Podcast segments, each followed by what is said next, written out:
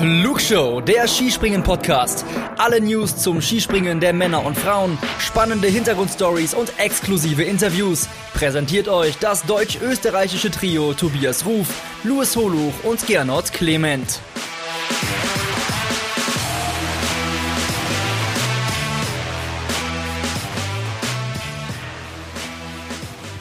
Luis, das Skispringen-Wochenende in einem kurzen Gedicht zusammengefasst. Bist du bereit? Aber sowas von. Der ÖSV ist in Whistler der große Star. Zum Glück ist Gernot heute nicht da. Im Team den Sieg hauchdünn weggeschnappt. Die Seite mit zwei Medaillen einfach aufgeklappt. Aus deutscher Sicht aber kein Gejammer, denn die Althaus rockt das Ding in Lillehammer. Die Fans sind aber sauer, die Wut kaum abzuschwächen. Eurosport, das war nichts. Wir müssen einiges besprechen. Damit hallo und herzlich willkommen zur Flugshow heute. Mein Name ist Tobias Ruf und ich habe euch und auch meinen kongenialen Partner Luis Holuch mit diesem kleinen Gedicht begrüßt. Hi Luis. Hi Tobi, vielen Dank wieder für diesen literarischen Entree, könnte man ja fast haben. Ich äh, bin großer Fan mittlerweile und bin auch stark dafür, dass wir das jetzt bis Weihnachten auf jeden Fall noch so durchziehen. Ach, daran soll es nicht scheitern. Aber Luis, wir sind hier, um über Skispringen zu sprechen. Und das Wochenende hat wieder Themen aufgeworfen. Äh, es kommen inzwischen Fragen rein. Über 30 Stück waren es, die äh, uns erreicht haben von euch da draußen. Wir sind echt sprachlos. Der absolute Irrsinn. Deswegen hm, machen wir jetzt nicht lange rum mit Gedichten, sondern gehen voll rein in dieses Wochenende. Und ja, letzte Woche haben wir mit den Damen begonnen. Heute fangen wir mal mit den Herren an. Die waren im polnischen Whistler zu Gast. Mein Gedicht hat es vorweggenommen. Der ÖSV hat hier wirklich ein blitzsauberes Wochenende hingelegt. Und deswegen würde ich sagen, Luis, lass uns sprechen über das erste Teamspringen, das wir gesehen haben in dieser Saison. Lass uns dann auch sprechen über den ersten Weltcupsieg von Jan Hörl und über viele, viele Themen, die Whistler wieder mal hervorgebracht hat und die auch euch da draußen so brennend interessieren. Genau so machen wir es. Und ich muss mich gleich mal outen. Du hast gerade gesagt, das erste Teamspringen der Saison, was wir gesehen haben. Ich muss tatsächlich offen und ehrlich zugeben, ich habe es nicht sehen können. Es hat rein zeitlich leider nicht in meine Wochenendplanung reingepasst. Aber das ist ja umso besser, dass du mich und vielleicht auch die anderen, die es nicht gesehen haben, aufklären kannst. Du hast es in deinem Gedicht auch schon anklingen lassen. Team Österreich hat um satte 0,3 Punkte das Teamspringen gewonnen vor dem äh, deutschen Team und Slowenien hat sich Rang 3 geholt. Was gibt es denn zu diesem Teamspringen zu sagen, wenn man es jetzt nicht gesehen hat? Ich, ich habe gehört, es wurde auch eine neue Startreihenfolge ausprobiert. Ist das richtig? Es wurde ausprobiert. Ich fand es tatsächlich ja, mal was anderes. Und lass uns kurz zu diesem Rückstand kommen. 0,3 Punkte ist ja ein Irrsinn. Also das ja. ist eine, eine, halbe Haltungsnote, mhm. ja, die du im Endeffekt mehr bekommen musst, dann gewinnst du dieses Teamspringen. Das äh, ist schon außergewöhnlich. Und das nach acht Durchgängen. Mhm. Also klar, wir reden oft über, selbst wenn in einem Einzelevent da ähm, 0,3 Punkte am Ende stehen, nach zwei äh, Durchgängen, da reden wir schon von, boah, krasser Millimeter-Krimi und so weiter und so fort. Aber nach acht Durchgängen, das ist schon ein Irrsinn. Und wie das Ganze dann im Endeffekt auch zustande gekommen ist. Also ich muss sagen, ich habe mich mega drauf gefreut. Ich finde Team-Events super.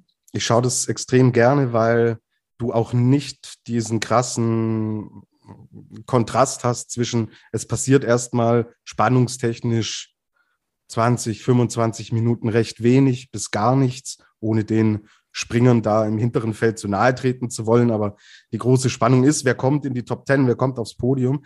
Und das ist halt in einem Teamspringen anders, ja. Das heißt, alle äh, sechs, sieben Minuten geht der Puls hoch und dann geht es auch schon um Entscheidungen und um ähm, tatsächlich auch Podestplätze. Und das finde ich cool. Aber wenn der Wind dann im Endeffekt so maßgeblichen Einfluss hat wie am Samstag und das Ganze zu so einer Lotterie wird, verliere auch ich leider meinen Spaß. Luis, wir haben vorhin schon kurz gesprochen. Du hast gesagt, typisch Whistler.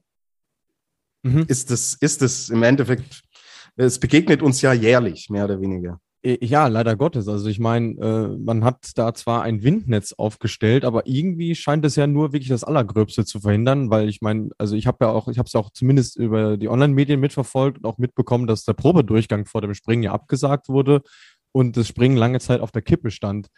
Äh, so gesehen muss man natürlich froh sein, dass es stattgefunden hat, aber wenn du natürlich solche Verhältnisse hast, ähm, und Sprünge, jetzt, jetzt schaue ich mir nur auf der Ergebnisliste nur mal die an, die auf dem Podest standen. Der schlechteste Sprung 104,5 Meter und der weiteste 135, wenn ich es jetzt überblicke. Also das fände ich schon ein bisschen sehr viel Streuung. Und mehr musst du dann auch nicht wissen. Also ich habe in meinem Vorbericht zum Einzelspringen am Sonntag geschrieben, dass letztlich das Teamspringen auch nicht repräsentativ ist, um die Leistung einzuschätzen, die im Endeffekt die verschiedensten Springer aus den verschiedensten Nationen äh, zu leisten imstande sind.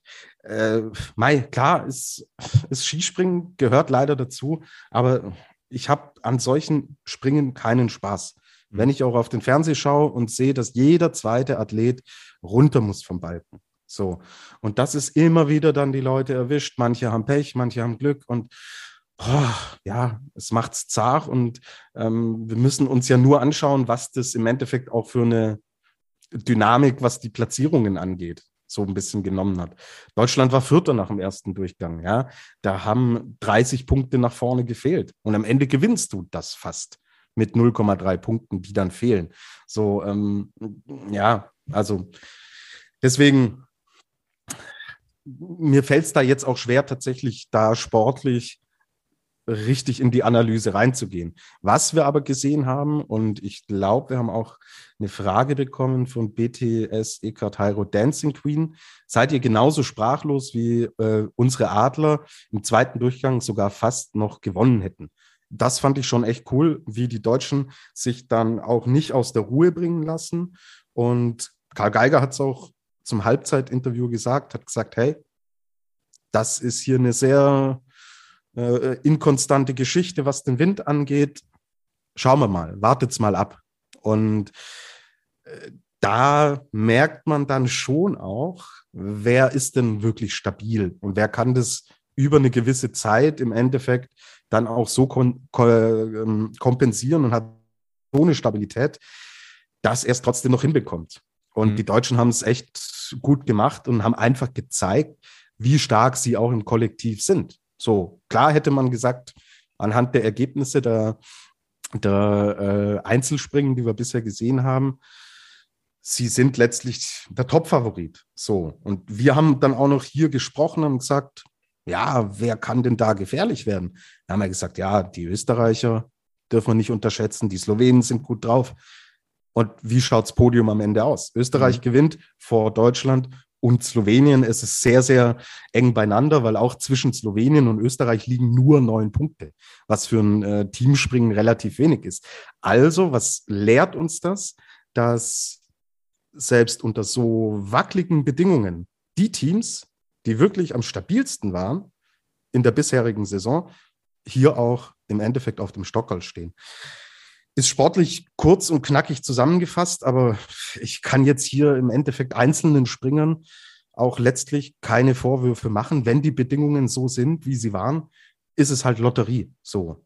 Aber nichtsdestotrotz ist eine gewisse Grundqualität dann ähm, schon wichtig und dann im Endeffekt schon vorhanden. Also aus der Warte heraus ein verdientes Podium. Spaß hat es trotzdem keinen gemacht. Und ja, nichtsdestotrotz fürs deutsche Team wieder mal gut. Und sie haben gezeigt, wie, wie gut und stark sie im Kollektiv sind, weil pff, letztlich die Qualifikation hätte auch eine andere Aufstellung hergegeben. So, also Karl Geiger, Markus Eisenbichler, dass die beiden gesetzt sind, müssen wir, glaube ich, nicht, nicht groß drüber sprechen. So, mhm, ja. obwohl ein Eiser in der Qualifikation nicht gut war. Ja, aber Mei, wer so, gut, so gute Ergebnisse hat, der muss in diesem Team springen, auch was das Teamgefüge angeht. Und Andi Wellinger wurde Achter in der Qualifikation. Bundestrainer musste sich, musste sich gegen, äh, gegen ihn entscheiden. Auch Konstantin Schmid, ja, der war er, glaube ich, 16. in der Quali. Kannst du, kannst du kurz schauen? Ja, ja, stimmt. Genau, und er war ja dann ein Platz vor Stefan Laie. Mhm. So, und wenn es rein danach gegangen wäre, ja, hätte man im Endeffekt Schmid und Wellinger aufstellen müssen. Hat der Bundestrainer nicht gemacht. Er hat gesagt, er nimmt Paschke mit, er nimmt Stefan Laie mit. Und die Ergebnisse haben ihm recht gegeben. So. Absolut. Also an der Aufstellung hat es mit Sicherheit mal nicht äh, gelegen, dass Österreich den Deutschen äh, den ersten Platz weggeschnappt hat. Aber nur noch mal, um das zu unterstreichen, was du eben gerade gesagt hast. Die drei Nationen, die auf dem Podium stehen, sind auch die drei Nationen, die im Nationencup die Plätze 1, 2 und 3 belegen, nur in anderer Reihenfolge. Ja. Aber so ganz von Zufall sprechen kann man ja da zum Glück irgendwo auch nicht, sonst hätte man wirklich sagen müssen, okay, das war tatsächlich äh, genau. eine Farce, wie wir sie auch schon mal gesehen haben. Aber wenn hier ein Einzelspringen stattgefunden hätte, unter solchen Bedingungen, mhm. hätten wir eventuell ein Ergebnis gehabt, das ja. irgendwo völlig aus dem Nichts kommt. Ja. Sind wir froh, dass es nicht so war und äh, klappern schnell noch die Hörerfragen zum Teamspringen ab. Äh, ja. Caro, Skisprung-Fan 2005, hat uns gefragt, wart ihr überrascht, dass die Österreicher das Teamspringen gewonnen haben? Ich denke mal, wir können sagen nein, weil wir haben sie letzte Woche ja auch schon stark eingeschätzt. Genau, und sie haben ja im Endeffekt Oft hat es dann nicht für zwei gute Durchgänge gereicht bei den mhm. einzelnen Athleten, aber sie haben so oft jetzt schon angedeutet und auch gezeigt, was sie können. Und deswegen, nee, überrascht war ich nicht. Zumal sie ja das Teamspringen letztes Jahr in Wiswa auch gewonnen haben. Also von daher genau. äh, es entsteht ein gewisser äh, Gewöhnungseffekt, würde ich mal sagen. Dann die Frage von BTS Ekateiro Dancing Queen hattest du ja schon beantwortet. Dann hatte Spawnbug noch gefragt, warum war am Samstag die Führung der Ski nach dem Absprung so schwierig? Ich denke mal, das lässt sich auch mit dem Faktor Wind beantworten, das Thema. Total. Wenn du abgehst und dann peitscht was rein, ist es halt im Endeffekt sehr schwer, da die Skiführung zu, äh, so zu halten, wie wenn es jetzt windstill wäre. Mhm. Und dann haben wir noch eine weitere Frage zum Teamspringen bekommen, und zwar zu den Gastgebern von ank.mdr. Was sagt ihr zur Teamleistung der Polen am Samstag in Wisła? Ja, ganz, ganz leichter Hoffnungsschimmer, der da, der da erschienen ist. Aber dass die Polen Probleme haben, war leider wieder mal offensichtlich. Du hast punktuell jetzt mal so einen Andrzej Steckhauer, der gute Bedingungen hatte, fast auf 130 Meter geht. Ein Kamils doch, okay, ist konstanter. David Kubacki kriegt es leider echt nicht hin. Das war auch im Einzelspringen wieder nichts. Und mhm. es waren, oh Gott, ich würde mir wünschen zu sagen, es war ein, äh, ein Schritt in die richtige Richtung, aber ich glaube, das können wir nicht, können wir so nicht pauschal behaupten es ist der Wurm drin. Ich kann es, dadurch, dass ich auch die, die Stellungnahmen, dass man die nicht so mitbekommt und ähm, wirkliche Erklärungen, das ist schwierig, aber es, es läuft halt irgendwie nicht. Keine Ahnung, Luis, hast du, hast du mehr gehört, ähm, schon analytisch zum Beispiel gesehen? Also einen guten Eindruck macht es nicht. Nee, also ich kann mich jetzt tatsächlich nur auf die Eindrücke vom, vom, äh, vom Sonntag tatsächlich berufen, weil ich nur das Einzelspringen gesehen habe. Aber da habe ich mir gedacht, boah, also so schwach habe ich die Polen schon lange nicht mehr gesehen. Äh, in Wiswa schon mal gar nicht. Also das war jetzt äh, das zweite Mal überhaupt erst, dass sie gerade mal drei Leute in den zweiten Durchgang gebracht haben auf ihrer Heimschanze. Also ich glaube, das allein spricht schon dafür, wie verheerend das ist. Es gibt aber auch schon erste Konsequenzen, weil Michael Dollejal für das nächste Wochenende in Klingenthal nur vier Springer äh, berufen hat nämlich äh, Kamil Stoch, Piotr Jura, Alexander Snischow und Pavel Womsek. Der Rest wird quasi auf, ich will jetzt nicht sagen Straftrainingslager geschickt, aber die sind auf jeden Fall erstmal raus. Sollen äh, in Ramsau wieder zu ihrem Grundsprung finden. Einige von ihnen werden auch nächstes Wochenende beim COC in Wickersund am Start sein. Aber also wenn ein Trainer zu so einer Maßnahme greift, dann weißt du, da liegt echt was im Argen. Und ich tue mich auch echt schwer, ähm, das das an gewissen Dingen festzumachen. Ähm, der Patrick hatte uns auch gefragt, ähm, wie, wie wir das sehen. Ähm, also er sagt, ähm, mit dem Alter wird es wohl kaum was zu tun haben. Es wird wohl kaum äh, die gesamte Mannschaft betreffen, ähm, sondern es muss definitiv andere Gründe haben. So, ich, ich habe auch mit polnischen Kollegen gesprochen und auch die konnten also die waren alle völlig ratlos. Also das ist ganz, ganz, ganz, ganz seltsam. Das läuft in eine ziemlich ungesunde Richtung. Also man fürchtet auch, dass das irgendwie so eine Krise annimmt, die man vor fünf Jahren schon mal hatte. Damals war Lukas Kruschek noch Nationaltrainer. Der hat es dann nicht bekommen und wurde am Ende der Saison entlassen. Ähm, ist natürlich nicht auszuschließen, dass wenn es so weitergeht, dass es Michael Dollejal dann auch erwischt. Ja, und zum Thema Alter, die beiden Besten sind auch die beiden Ältesten. Ja, Also, also das kann es nicht sein. So, nee, also definitiv nicht. Kamil Stoch und, und Piotr Żuba sind beide 87er Jahrgang. Und äh, wenn es noch jemand irgendwie einigermaßen ausbügelt, sind es die beiden. Also mhm. das kann es nicht sein. Und was dann halt aber extrem überraschend wäre, dass dieses Konstrukt mit Michael Dolleschall ja schon super funktioniert hat. Mhm. So.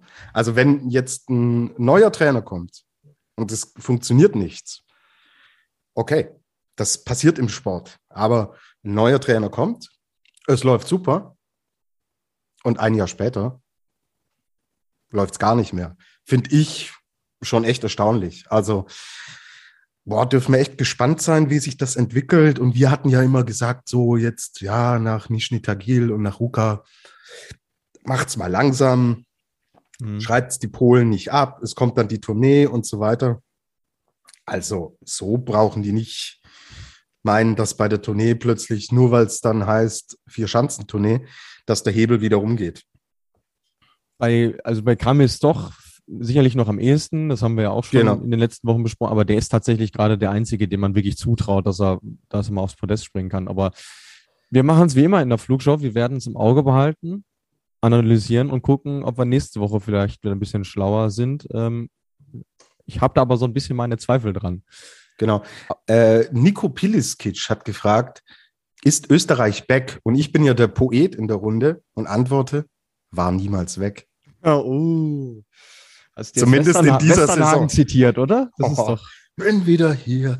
äh, nee, also in dieser Saison waren sie niemals weg. Deswegen, ja. Österreich ist äh, schon, schon etwas länger back. Ja. Äh, wollen wir dann direkt aufs Einzel übergehen, wenn wir schon bei Österreich sind? Weil ich meine, das ist ja im Prinzip die Geschichte des Wochenendes, über die, äh, über die man ja, sprechen kann. Gerne, gerne. Für mich, also ich bin ja in den letzten Wochen äh, zum äh, Zahlenfetischisten aufgestiegen und ich habe auch diesmal wieder eine Zahl mitgebracht, nämlich die Zahl 5. Wir haben in dieser Saison fünf Springen gehabt und fünf verschiedene Sieger. Das gab's. Oh. Das letzte Stimmt. Mal in der Saison 96, 97. Alter, krass. Ja, Wahnsinn. also ähm, ich kann euch auch noch die Namen vorlesen, die damals beteiligt waren. Dieter Thoma, Christian Brenden, Takanobu Okabe, Primoz Peterka und yeah, ja, Katsuyoshi Funaki. Jawohl. So. Und ähm, die Serie kann übrigens noch fortgesetzt werden, dazu aber mehr erst in der nächsten Woche, wenn es soweit ist. Ähm, okay. Fünf Jahre nach dem letzten Sieg, den nicht Stefan Kraft für den ÖSV geholt hat, ist Jan Hörl aufs oberster Stockel gesprungen, hat das Einzelspringen am Sonntag gewonnen vor Marius Lindwig und Stefan Kraft, was zugleich auch das erste ÖSV-Doppelpodium seit Lahti 2020 war. Auch das beantwortet die Frage von Nico, glaube ich, ganz gut. Ja. Österreich ist äh, nicht nur back, sondern äh, sie waren nie weg. Ja, was machen wir denn jetzt mit, mit dem guten Jan Hörl? Ähm, ich das, was wir in der Vorschau gesagt hatten, Luis. Wir hatten ja, gesagt, auch wieder. Ja. Also wir hatten, wir haben hier in unseren Prognosen lag man schon, schon oft daneben, aber als es darum ging, wer wird die Überraschung der Saison, waren wir mhm. uns einig und haben gesagt, Jan Hörl haben wir alle fett auf dem Zettel und er hat das letzte Saison angedeutet und was er uns ja hier schon für Sprünge gezeigt hat mhm. in dieser Saison. Also auch unsere Hörerinnen und Hörer haben das natürlich mitbekommen. Letzte Woche haben wir zwei Fragen speziell über Jan Hörl bekommen. So, ja, und das äh, ist auch nicht gewöhnlich, dass wir über einen Springer, der nicht vom deutschen Skiverband kommt, explizit Fragen bekommen und der nicht jetzt äh, Top-Kategorie Kobayashi Granerüt oder so ist, sondern dass äh, ihr da draußen auch im Endeffekt diesen Namen Jan Hörl mehr und mehr auf dem Schirm habt. Und das kann jetzt echt ein fetter Knotenlöser sein, dass er gezeigt hat, er kann es in zwei Durchgängen runterbringen, hat dann nicht Pech und ach, wie stand er da in Ruka oben und plötzlich wollte die Bind war die Bindung nicht wirklich gut und dann mhm. musste er da wieder rumfummeln und ich habe mir schon gedacht, Mensch, du armer Kerl, ähm, ich wünsche dir einfach mal zwei reibungslose Wettkampfdurchgänge, weil äh, du so oft zeigst, was du kannst und das war beeindruckend und das Flugsystem ist klasse. Die Landung ist gut, er hat die Weite voll drauf. Ähm, also freut mich mega. Das sind coole Geschichten und das sind die Dinge, die dann im Skispringen passieren. Und Karl Geiger war jahrelang, ist er halt so mitgesprungen und so weiter. Irgendwann ist der Knoten voll aufgegangen und wir sehen, wo er jetzt steht. Also klar, Jan Hörl ist jetzt nicht der neue Dominator des Skispringens, aber ich glaube schon, dass Österreich da ein zweites Ass im Ärmel hat. Und das kann wiederum eine Teamdynamik dann auch entstehen lassen. Nicht immer alles nur dem Krafti hinten in den Rucksack packen, sondern es sind jetzt zwei Siegspringer mit dabei. Und ja, let's go, ÖSV. Das sah sehr gut aus, was Jan Hör gemacht hat.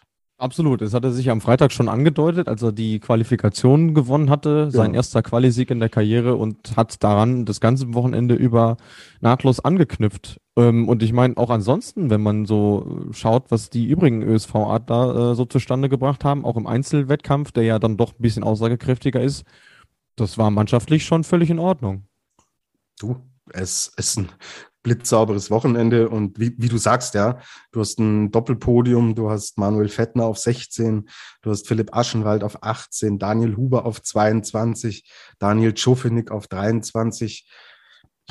Also, ich habe es ganz am Anfang gesagt, wenn der Gernot heute hier wäre, dann hätten wir in bester Thomas Gottschalk-Manier, hätten wir aber eine Riesenverlängerung der Sendung, der Sendezeit, weil ja. der wird ja gar nicht mehr aufhören zu reden. Ja. ja.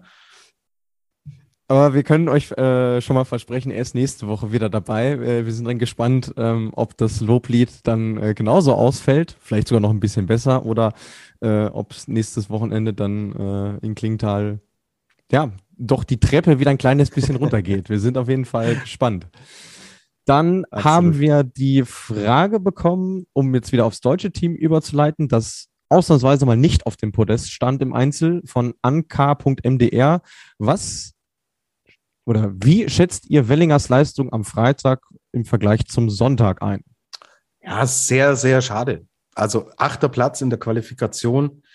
Und ich dachte so, ja, voll geil. Also die, die Kurve geht stetig nach oben und der, der beißt sich da jetzt voll rein. Ja, dann soll es halt leider nicht sein. 37. geworden am Sonntag schon im Probesprung 31. Also man hat gesehen, die Stabilität, sie ist nicht da. Ja, aber es ist schon was anderes als letzte Saison. Das finde ich, merkt man schon auch, weil er auch immer wieder diese Ausreißer nach oben hat und auch mal diese mittelmäßigen Sprünge. So, mhm. es ist, es ist noch nicht konstant. Also man kann noch nicht sagen, den buchen wir immer in den zweiten Durchgang und buchen wir immer Richtung Top 15, so wie es jetzt bei, bei vielen anderen Deutschen einfach der Fall ist. Aber ja, ähm, ich hätte mir gewünscht, dass er das genau umgedreht macht, so, wenn's, wenn, wenn die, um auf die Frage zurückkommen. Aber Mei, es ist kein Wunschkonzert. Und Stefan Leier hat es auch erwischt zum Beispiel. Es erwischt immer mal wieder äh, größere Namen. Es war insgesamt kein einfaches Wochenende. Und wenn du grundsätzlich nicht stabil bist, ist sowas immer viel schwieriger, als wenn du ein stabiles, funktionierendes System hast, dann kommst du auch mit schwierigeren äh, Verhältnissen im Endeffekt, kommst du zurecht. Aber das wird den Andy Wellinger davon jetzt von seinem Weg nicht abbringen. Er hat auch den Druck nicht, weil die anderen liefern und performen. Ich meine, du hast es, hast es angesprochen. Vierter, fünfter, also Geiger vierter, Eisenbichler fünfter, Paschke siebter, sind sensationell gute Ergebnisse und deswegen ja. ähm, Konsti Schmid hat die hat jetzt auch die Olympianorm in der Tasche mit seinem 14. Platz, also zweimal Top 15, einmal Top 8. Also deswegen er hat er hat den großen Druck nicht und ähm, wenn es am Ende des Tages Richtung Olympia, man darf nur fünf nominieren. Momentan wäre nicht dabei, muss man auch so ehrlich sagen.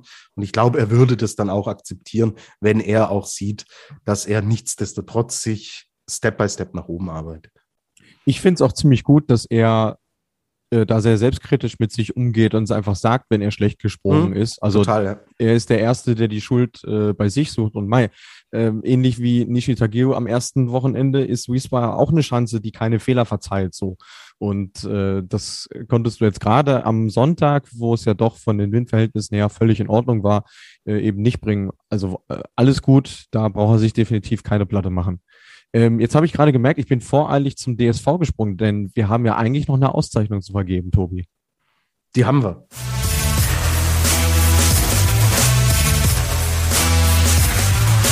Die Flugshow präsentiert den Adler des Wochenendes. Ja, gut, dass du sagst, Luis. Und in dieser Woche weichen wir mal so ein bisschen ab. Ja, der Adler mhm. der Woche geht ja normalerweise so ein bisschen an Athletinnen oder Athleten, äh, die man nicht so offensichtlich auf dem Schirm hat. Also nicht der, der ein Springen gewinnt oder die, die ein Springen gewinnt, sind automatisch Adlerin oder Adler der Woche. Aber in dieser Woche, wir haben die Statistiken aufgezählt, das erste Mal seit fünf Jahren, der erste Weltcupsieg überhaupt, Team-Event ja auch gewonnen, so Qualifikation gewonnen. Alles Sorry, gewonnen. Der Hattrick und das zum ersten Mal und wir freuen uns, auch wenn man es nicht immer raushört, freuen wir uns für Österreich und für, auch für den Gernot. Und deswegen kriegt Jan Hörl den Adler der Woche. Gut, dass du das gesagt hast, das musste man natürlich noch nachtragen. Absolut, vor allem weil der Kontrast ja jetzt umso größer wird, denn es gibt noch ein weiteres Sorgenkind, über das wir äh, sprechen müssen, sollen, wollen, denn dazu haben uns einige Fragen erreicht. Und zwar unter anderem von halvora.a, die einfach nur dieses eine Wort reingeschmissen hat in unsere Frage Sticker. Und auch äh, Patrick hat uns gefragt oder gesagt, Graneröd lässt einen langsam echt nachdenklich zurück. Ich wage mal eine steile These, aber ein Springer, der so eine krasse Schwächephase hat, kann schon einmal nicht den Gesamtweltcup gewinnen. Dazu müssten ja auch die anderen Top 5 ähnliche Phasen haben. Vielleicht wird das nochmal punktuell was bei Großereignissen. Wie seht ihr das? Ich finde die These nicht so steil, weil ich das im Endeffekt auch so sehe. Mhm. Also ja würde ich mich anschließen. Und das ist krass, weil wenn wir an unsere Vorschau zurückdenken, wir haben alle drei gerade äh, auf dem Podest getippt. Mindestens. Ja, klar. Ja, klar. Ähm, aber das, ich meine, der Rückstand ist jetzt nicht so groß, aber es schaut halt alles nicht gut aus, ja. Und wenn er Probleme in seinem Flugsystem hat, stellt er die auch nicht von heute auf morgen ab. Und deswegen, also mhm. ich kann mir das schwer vorstellen. Was ich natürlich schon sehe, ist auch den, den, den Punkt, den Patrick bringt, dass das punktuell noch was werden kann. Er hat ja den Probesprung, glaube ich, am Samstag zum Team-Event. Da war er, war er der Beste. Oder nee, am, am Sonntag, Sonntag war es. Sonntag, Samstag gab es Sonntag. Probe, ja. Richtig, richtig. Da war er wieder auf, auf der Eins. So. Mhm. Mhm. Also äh, er, er hat es drinnen, so. Aber dass das jetzt einfach im Endeffekt so rumgeht und man schon sagt, in Klingenthal fängt er wieder an, jedes Mal aufs Podest zu gehen. Ich glaube, das spielt's nicht. Und er müsste es fast schon, weil Patrick hat es richtig angesprochen, dann müssten die anderen ja auch alle diese Schwächephase haben. Mhm. Und da sind halt drei, vier, fünf Leute, es ist ein Geiger, es ist ein Lanischek, es ist ein Eisenbichler, Kobayashi, wenn er zurückkommt. Ähm, und Stefan Kraft, habt mir den auf dem Zettel, der wird immer stärker und immer besser und immer stabiler. Ja, dann müssten die ja letztlich im Endeffekt alle eine ähnliche Schwächephase bekommen. Und deswegen, ich glaube, das spielt es nicht, aber mei, ich wünsche und hoffe es Halvor, für Halvor. Er ist ein wirklich sympathischer ähm, äh, guter Typ und Springer, der auch sich offen stellt und auch über seine Probleme gesprochen hat, da nicht davonläuft, auch äh, im Team im Endeffekt äh, da auch mit dabei ist und jetzt nicht irgendwo groß die Ausreden und hier der und der ist schuld. Nein, ähm, er ist ein, äh, ein guter, sympathischer Sportsmann, der absolut da vorne reingehört. Aber Mai, das ist Sport und ab und zu will es halt nicht laufen und deswegen Gesamtweltcup, okay, aber den hat er. Und wenn er jetzt aber vielleicht Richtung Vierschanzentournee oder Richtung Olympia das wieder findet und das wieder trifft, dann kann es da auch mit ein, zwei Medaillen äh, oder einem super Tourneeergebnis rausgehen. dann ist trotzdem die Welt in Ordnung. Ja, also es ist halt ein wesentlicher Unterschied im Vergleich zum, zur letzten Saison, wo er jetzt noch gar nicht in diesen Flow so richtig reingekommen ist. Und äh, das, das merkt man ihm auch an. Also die Automatismen fehlen, er ist sich, äh, er ist sich unsicher, er fühlt sich einfach nicht wohl und dann äh, kannst du auf dem Niveau halt nicht, nicht mithalten so. Und äh, ich würde das nochmal herausheben wollen, dass es, also selbst wenn er jetzt wieder zurückkommen sollte und diese Form findet, müssten die anderen erstmal schwächeln und das sehe ich halt nicht. Äh, ja, nicht alle halt, das was ja, ich ja meine, das müssten ja alle dann sein. Genau, so. ja, richtig. Und du wirst mindestens einen, wahrscheinlich wirst du einen, wenn nicht zwei oder drei haben, denen das halt nicht passiert. So. Ähm, ich glaube aber, dass wir nach Klingenthal um eine ganze Ecke schlauer sind, weil das eine Chance ist, die ihm deutlich eher liegt als Wismar, ähm, wo er ja auch gewonnen hat. Und deswegen würde ich das Thema äh, noch auf nächste Woche vertagen wollen, ehe wir jetzt auch ein bisschen voreilig sind.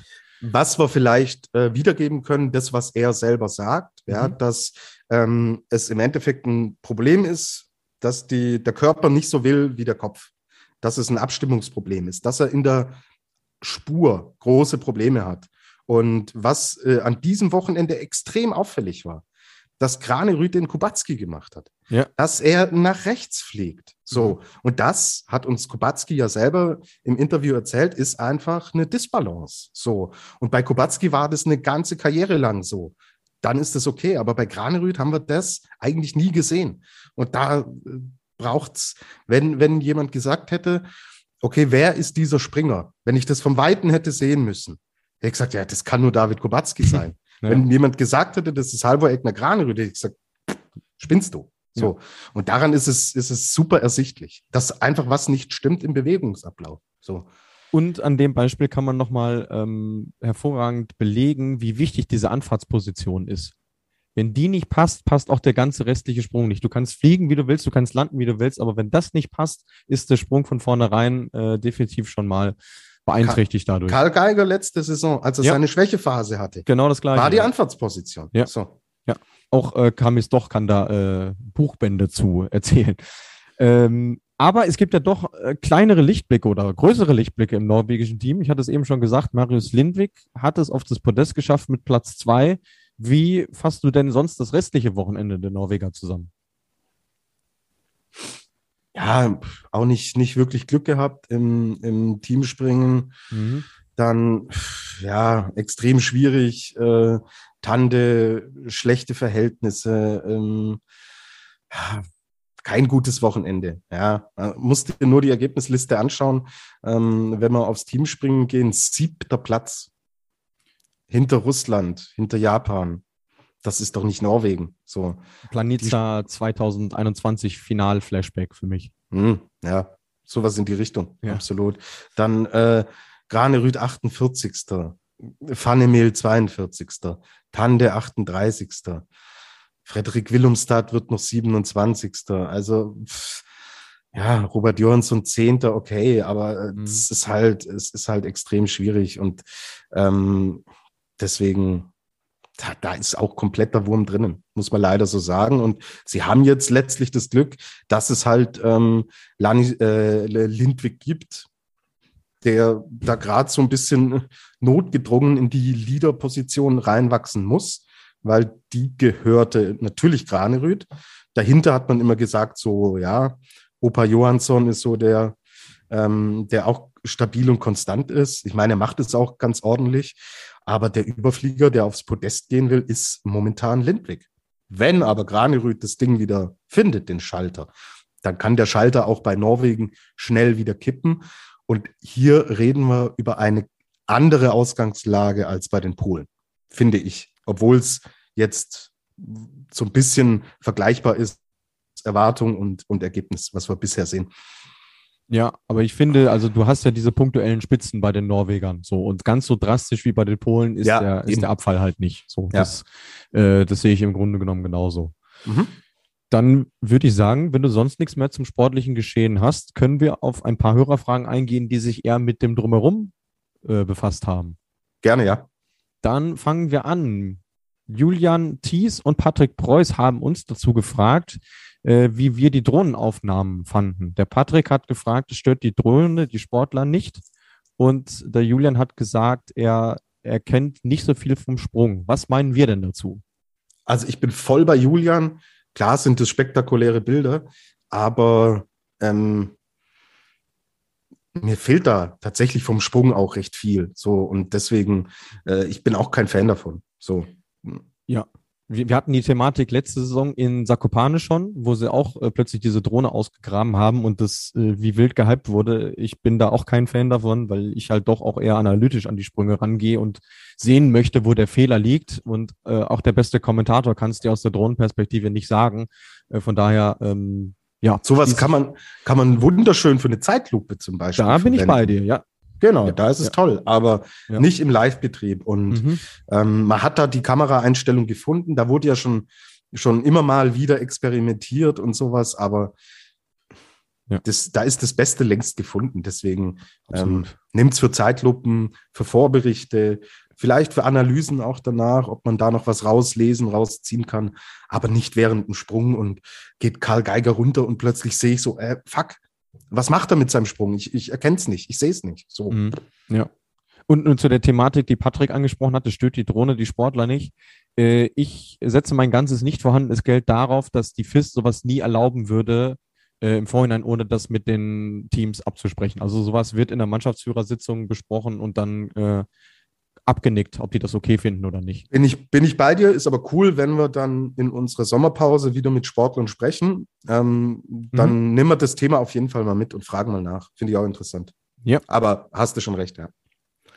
Dann haben wir uns gleich drei, drei Fragen zum Thema Gegenhang erreicht. Und zwar einmal von Markus Eisenbichler, beste lieben Lea, von Elisa-354- und nochmal Patrick Preuß. Ähm, der Tenor ist, wieso hatten viele Springer in Whistler Probleme nach der Landung bzw. mit dem Gegenhang? Äh, ja, ich bin mal so frei und beantworte das. Also einmal ist natürlich die Schanzenpräparierung in Whistler nie besonders gut, was damit zusammenhängt, dass der Schnee bei Plusgraden erzeugt wird und dementsprechend eine ganz seltsame Konsistenz hat. Äh, dann ist der Gegenhang natürlich noch extrem steil und einfach auch nicht ideal befahrbar mit äh, Skisprung-Ski, die keine Kanten haben. Also das sind jetzt nicht handelsübliche Alpinski, wie er sie kennt, womit man gut carven kann, wie man im Fachjargon so schön sagt. Ähm, und du hast halt auch nicht so eine richtige Ebene. Ja, also der Weg hin zum Exit Gate ist extrem schmal und dann schmiert halt der eine oder andere ab. So, das ist in Innsbruck ähm, genau das Gleiche. Und äh, zu Innsbruck hatte der Patrick gefragt, könnte man äh, beim Auslauf nicht verschiedene Stufen machen wie in Innsbruck? Äh, schwierig. Das geht mit den Gegebenheiten, die du in Whistler vor Ort hast, halt nicht. Und das Kuriose ist ja, warum es diesen Gegenhang überhaupt gibt, ist, ähm, dass die, die Tribüne quasi über eine Straße gebaut wurde, die unter der Tribüne herführt. Also du hast de facto keine andere Möglichkeit, das so zu lösen. Für alle, die das noch nicht wussten. Und dann hatten wir noch eine Frage von Unterstrich Felix94 zur Schanzenpräparierung. Warum war in Wiswa der K-Punkt nicht rot markiert? Ich habe mich schlau gemacht. Äh, Punkt 1, es gibt keine Regel, nach der der K-Punkt markiert werden muss. Äh, Punkt 2, es war ein Experiment. Also man hatte Angst, dass äh, diese Linien auf diesem Kunstschnee äh, durch die vielen Landevorgänge quasi verwässert werden und du dann zwischen K-Punkt und Hills heißt einen roten Bereich hast quasi. okay. Also man hatte schlichtweg Angst, dass es optisch nicht erkennbar ist. Ich äh, bin da aber auch bei dem Großteil der Leute, das hat fürchterlich irritiert. Also äh, bitte nicht wiederholen. Bin ich dabei. Gut, dann würde ich sagen, haben wir Wiswa soweit im Kasten und genau. machen jetzt. Wollen wir, wollen wir schauen, wie es weitergeht jetzt bei den Herren? Wir haben ja schon gesagt, dass wir äh, im Endeffekt jetzt den ersten Weltcup auch in Deutschland sehen. Und genau, Können es wird ein Weltcup der Damen und der Herren. Deswegen würde ich sagen, äh, hier schon mal vorab die Meldung, es geht nach Klingenthal und das genaue Programm machen wir dann aber ganz am Ende. So machen wir es, genau. Dann machen wir jetzt ein kurzes Päuschen und sprechen dann über die Weltcups der Damen in Lillehammer, das erste Großschanzenspringen der Saison. Und wir haben noch einige weitere Fragen von euch bekommen. Also bleibt dran, wir hören uns gleich wieder.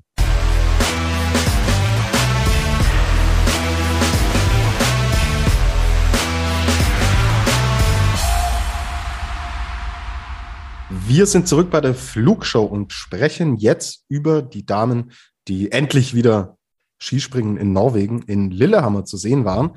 Und wir haben ein Wochenende gehabt. Samstag die Normalschanze, Sonntag die Großschanze und Katharina die Große.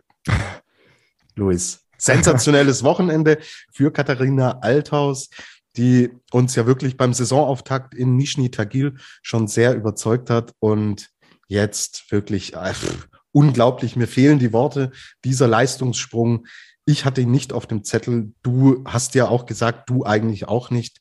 Und sie gewinnt im Endeffekt jetzt am Samstag und bestätigt das Ganze dann auf der großen Schanze mit dem zweiten Platz. Luis, ist es vielleicht sogar die stärkste Katharina Althaus, die wir, die wir momentan sehen? Oder es ist schon Bestform, was wir da gerade erleben, oder?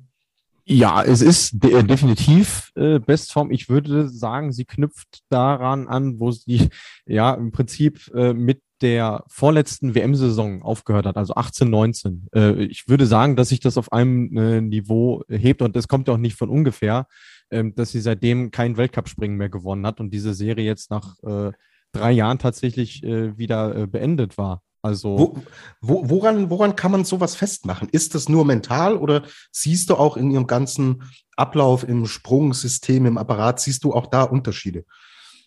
Ähm, nee, ich finde, sie, sie springt eigentlich schon das, was sie immer gesprungen ist, nur ähm, mit, mit mehr Überzeugung halt. Also ich meine, ich spreche in Sprüngen immer gerne von Energie und die habe ich in der letzten Saison teilweise ein bisschen vermisst, aber jetzt alleine, wie sie ähm, das Springen am Samstag gewonnen hat. Da war ein Sprung wie der andere geradezu raketenhaft und sie hat es halt geschafft, ihre große Stärke, äh, den Absprung wirklich auszuspielen, was auch vonnöten war, denn der Anlauf war extrem kurz mit Gate Nummer 8 in beiden Durchgängen für sie.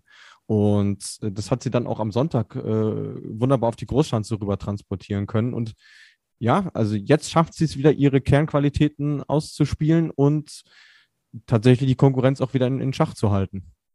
Absolut. Ähm, die ganze Geschichte, äh, es hat ein Trainerwechsel jetzt stattgefunden. Glaubst du, dass das auch irgendwo ähm, überhaupt kein Nachtreten gegen Andy Bauer, 0,0. Aber kann es natürlich auch sein, dass so ein Trainerwechsel in dem gesamten Team einfach nochmal, es entstehen immer, es setzen immer neue Prozesse ein wenn mhm. sowas stattfindet.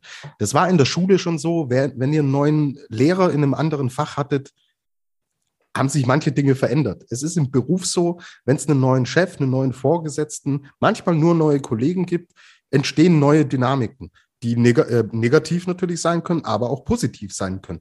Also irgendwie ist es nicht von der Hand zu weisen, dass ihr das scheinbar auch gut getan hat ähm, und da neue Impulse freigesetzt wurden.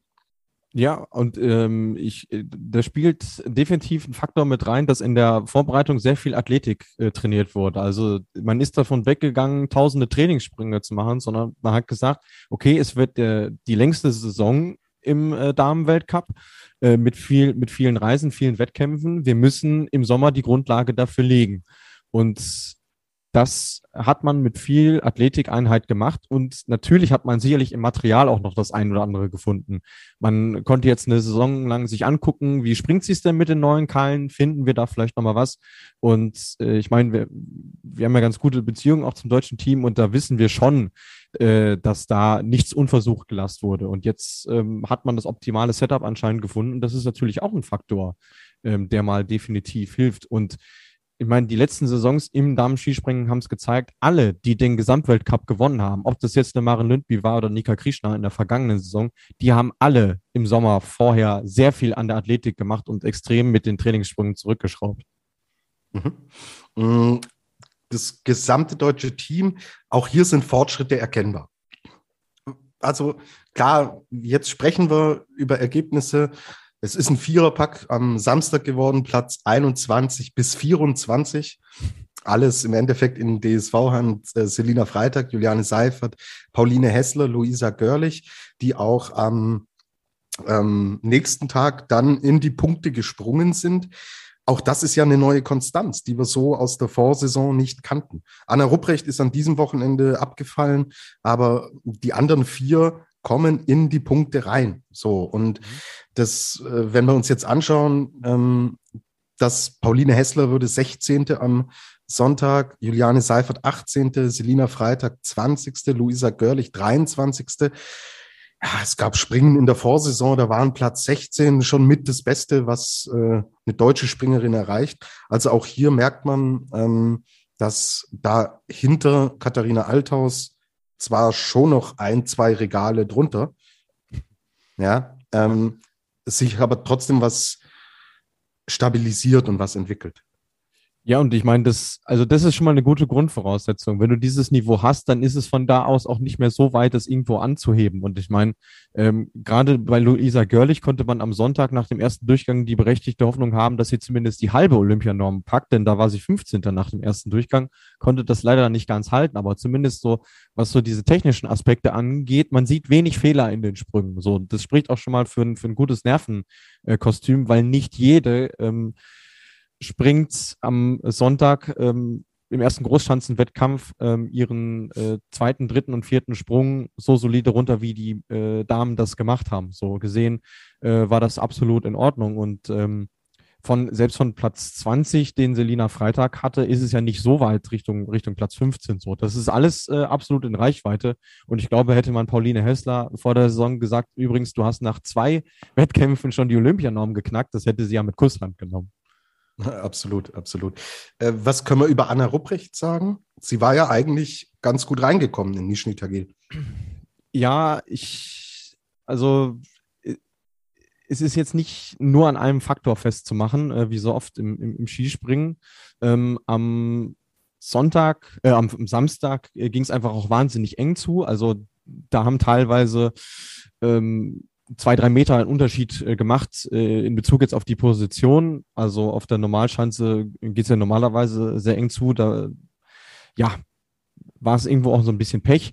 Jetzt am äh, Sonntag auf der Großschanze merkt man schon noch, dass sie da noch, noch ihren Sprung sucht. Also wenn man sich die Springerin anguckt, die unter die Top Ten springt, da hast du das Gefühl, ein Sprung sieht aus wie der andere. So, da erkennst du einen festgelegten Ablauf. Und das fehlt bei ihr aktuell noch so ein bisschen. Ähm, in der ersten äh, Flugphase direkt nach dem Absprung sieht es wunderbar aus, aber dann will sie vielleicht auch manchmal so viel. Sie dreht den Sprung vielleicht ein bisschen zu schnell, nimmt sich dadurch selber auch so ein bisschen ähm, die Höhe. Aber das ist auch nichts Ungewöhnliches. Ich meine, äh, sie hat sehr viele Großschanzensprünge äh, durch ihre Verletzung vor der letzten Saison halt äh, versäumt. Und das ist Erfahrung und auch technischer Fortschritt, äh, der ihr noch fehlt und der natürlich im Wettkampfbetrieb schwierig ist aufzuholen.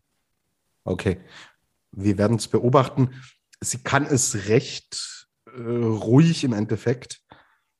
Sie wird äh, selbst am meisten drunter leiden. So, aber es ist jetzt nicht der große Druck da, dass sie da jetzt erstmal rausfliegen könnte aus dem Team und so weiter. Ich glaube, dass sie da schon in Ruhe jetzt erstmal dran arbeiten kann, oder?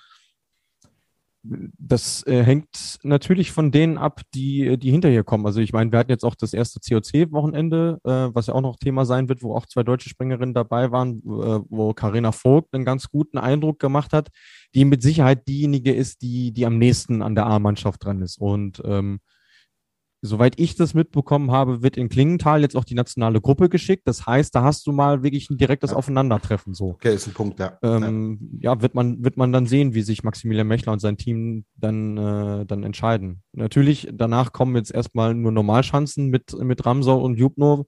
Vielleicht gibt man Anna Rupprecht die Chance dann noch. Äh, kann ich mir durchaus vorstellen. Aber äh, wie vorhin schon mal gesagt, ich glaube, nach Klingenthal sind wir äh, schlauer. Okay, cool. Ähm, wie schlau sind wir mit Marita Kramer? Also wer die allerersten Qualifikationen und den ersten Wettkampf gesehen hat, der dachte so, boah, das ist ja ein Selbstläufer. Ich meine, sie ist, sie ist wahrscheinlich die beste und konstanteste. Ja? Sie ist Zweite geworden am äh, Samstag, sie hat gewonnen am Sonntag, sie führt auch im Gesamtweltcup, aber es wird ihr nichts geschenkt. So würde ich es mal betiteln. Mhm. Würde ich mich anschließen und ich finde, dass genau das aktuell die beste Nachricht für das Frauenskispringen mhm. ist, weil auch der Sport leidet drunter, wenn es da eine gibt, die wirklich alles in Grund und Boden springt. Das ist echt ein schöner Konkurrenzkampf, der sich da äh, mittlerweile entfacht hat. Und äh, ich meine, wir haben jetzt viel äh, Springen gehabt, drei Siegerinnen. Äh, das hatten wir in der letzten Saison, in der ganzen Saison bei 13 Springen. So, von daher, äh, ähm, schon cool. Und sie weiß natürlich auch, sie darf sich keine Fehler erlauben. So, ähm, das, also selbst das kleinste Detail, was nicht passt, wird von den anderen äh, bestraft und das weiß sie auch und das sagt sie auch und ja, äh, sie hat es in der eigenen Hand, ähm, die, die, die Springen äh, letzten Endes zu entscheiden. Und der Vorsprung von knappen fünf Punkten am, am Samstag, das sind zweieinhalb Meter auf einer, äh, auf einer HS 98. Das äh, war schon mal eine Ansage von Katharina Althaus. Dass Marita Kramer das auf der Großschanze dann umgedreht hat, äh, mit einem zehn Punkte Vorsprung fast oder neun Punkte sind es ja, äh, überrascht jetzt auch nicht, weil sie einfach auch die beste Fliegerin aktuell ist. Genau, aber auch eine Urscha Bogatay ist ja voll dran, äh, auf der Normalschanze zumindest an, an Marita Kramer. Ja, das hat man in der Qualifikation gesehen, wo es dann 1,3 Punkte sind. Ähm, dann hat man es gesehen jetzt auch am, am Samstag, wo sie was ist sie, 1,1 Punkte dann äh, nur hinter Kramer, also oder 0,9 sind es sogar nur. Ja. Äh, sie ist da voll dran und deswegen denk ans erste Springen zurück in Nischni Tagil, Normalschanze, 40, 41 Punkte, äh, was sie da vorne war.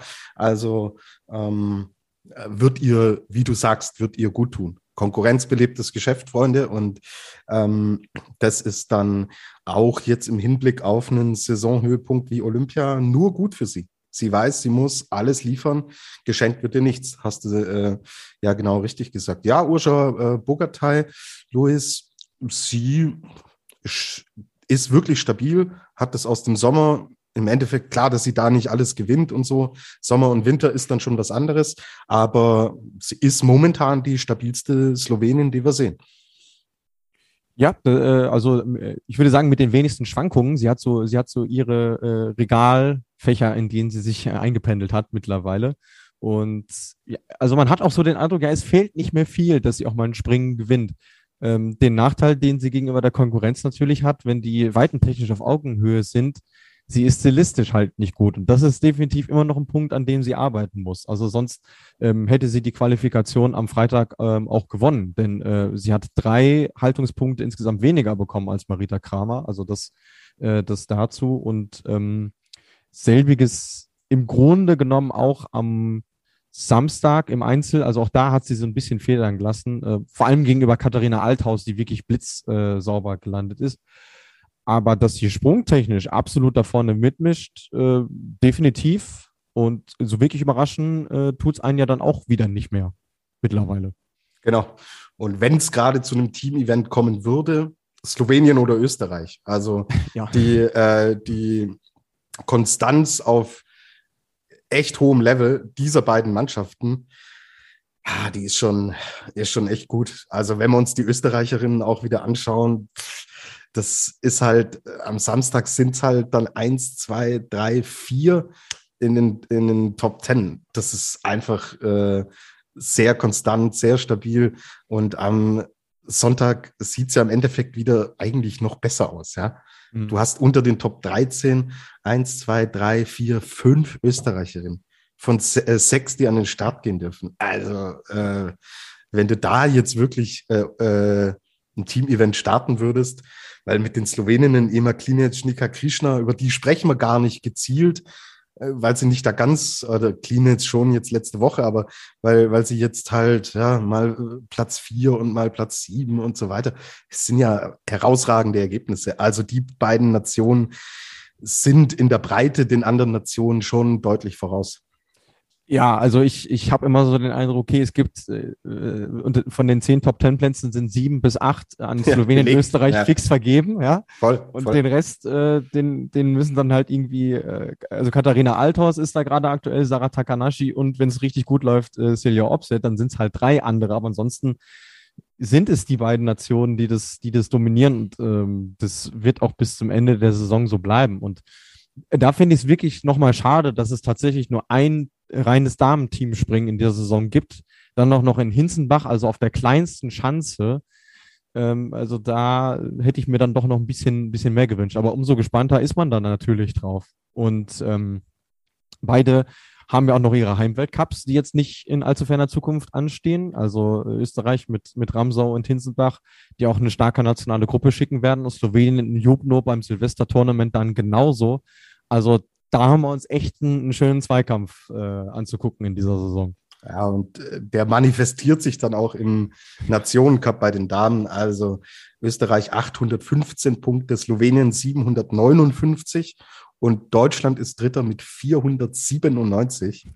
Und das nach vier äh, Springen, die wir gesehen haben. Also krass, krasser könnte im Endeffekt eine sehr, sehr frühe Tendenz nicht sein. Und ich glaube, zwischen diesen beiden Nationen wird es am Ende des Tages, kann man jetzt schon sagen, ja, nach zwei Weltcups, dass es sich zwischen diesen beiden entscheiden muss. Alles andere wäre ja, wäre ein Irrsinn. Ja. Ich finde es erstaunlich, dass Österreich immer noch führt, obwohl sie tatsächlich von den beiden Nationen sind, noch diejenige äh, ist, äh, die am ehesten noch ein Sorgenkind haben. Denn äh, Chiara Kreuzer ist an diesem Wochenende leider Gottes aus österreichischer Sicht schon so ein bisschen äh, nach hinten abgefallen. Also vor allem ihr Auftritt auf der Großschanze hat mir nicht gut gefallen. Also man hat wirklich gesehen, ähm, dass sie doch aktuell nicht so wirklich Vertrauen in ihren, in ihren Sprung hat und nicht so richtig weiß, ähm, was sie machen soll. Und ich meine, äh, zu Hause sitzt eine Sophie Sorschak, die gerade ihre Knöchelverletzung auskuriert und wir haben in der letzten Saison gesehen, wie gut die springen kann. Wenn die wieder richtig fit zurückkommt, dann muss ich Chiara schon ein bisschen strecken aktuell. Mhm.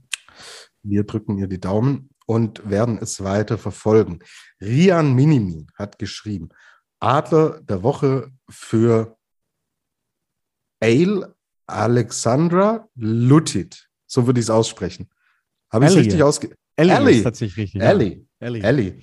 Ellie und, Lutit, ja. Ja, und Dade 1896, was sagt ihr zur Leistung von Lutit auf der Großschanze? Für mich Adlerin des Wochenendes. Ja, gut. Also wir haben ja eine WhatsApp-Gruppe, da ist Gernot dann auch dabei und da schreiben wir schon vor der Aufzeichnung und auch bevor wir die Fragen äh, oft von euch bekommen, schreiben wir schon rein, wer für uns Adlerin oder Adler der Woche ist. Also ihr macht es super da draußen, ja. Mhm. Ihr seid im Endeffekt äh, da voll mit dabei, weil das war letztlich auch der Tenor, den wir hatten und deswegen würde ich sagen, Musik.